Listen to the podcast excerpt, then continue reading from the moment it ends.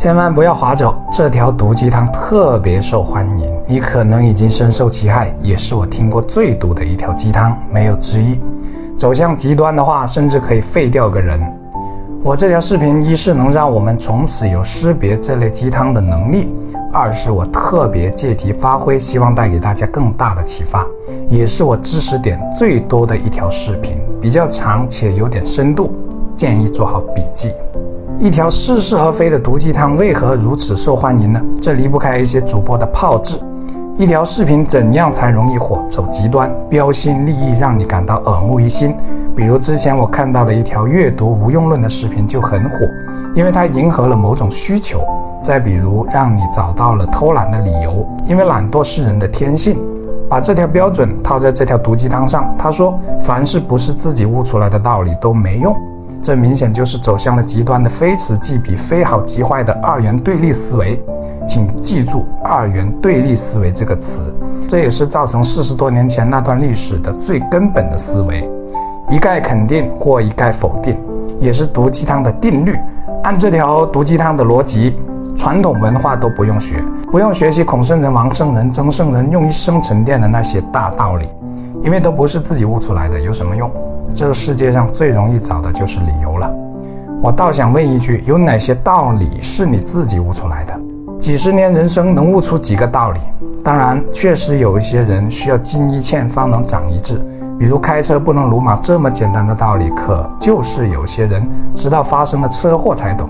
这种人我身边就有。再比如不能长期吃某种食物或喝某种饮料的道理，可得了病才后悔莫及。比如那位每天喝三瓶可乐喝出尿毒症的小伙，但更多人是可以通过汲取别人的经验和教训为自己所用的，这叫少走弯路。如果事事都要经历过才懂，那人生还是自己的吗？牛顿说：“我之所以能成功，是因为我站在巨人的肩上。”我们之所以不用经历很多都能成为一个明理的人，也是因为站在了前人的肩上。比如一本小说就可以让我们体验一次别人的人生，让我们感悟很多。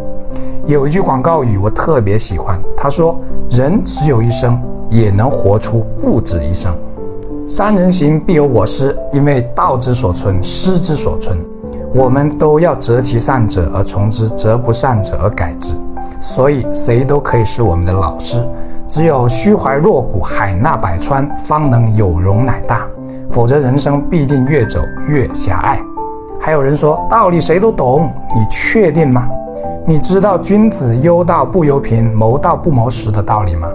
这句话给了我做网店坚持不刷单起到了莫大的安慰和鼓舞。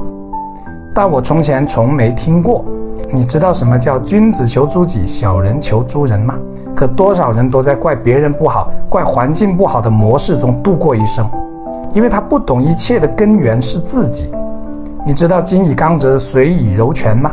可多少人活在争强好胜、到处抬杠的习惯下，只是因为他只懂得人活着就是为了一口气，而错把一切都认为这是对一口气的争取，从而一辈子都活在廉价的自尊里，而浑然不知还处处得罪人。最后跟大家分享一段话：知行合一才是真知。道理不放在世上去反复练习，都只是空中楼阁。只有学而时习之，才能成为自己的道。滴水穿石不是水的力量，而是坚持的力量。我是谢明宇，关注我，一起解惑人生。